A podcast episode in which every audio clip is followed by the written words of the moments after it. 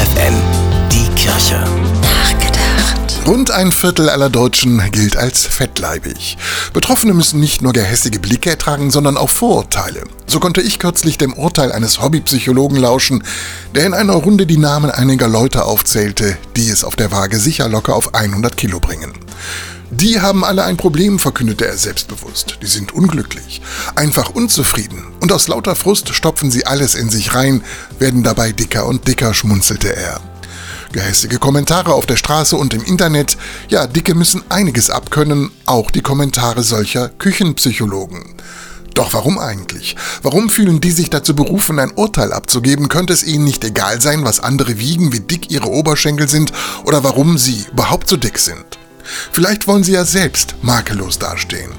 Wenn du mit dem Finger auf andere Menschen zeigst, zeigen drei Finger auf dich selbst, das sagt ein kluger Spruch. Wie schnell urteilen wir schlecht über andere, nur um selbst besser dazustehen? Auf Kosten eines anderen. Heute ist es der Dicke, morgen vielleicht der Flüchtling. Einfach pauschal in eine Ecke gedrängt. Und das ohne nach positiven Punkten zu suchen, nach Stärken oder guten Eigenschaften. Übrigens, ich kenne einige Menschen, die über 100 Kilo auf die Waage bringen und sehr glücklich sind. Bernhard Tups, FFN Kirchenredaktion.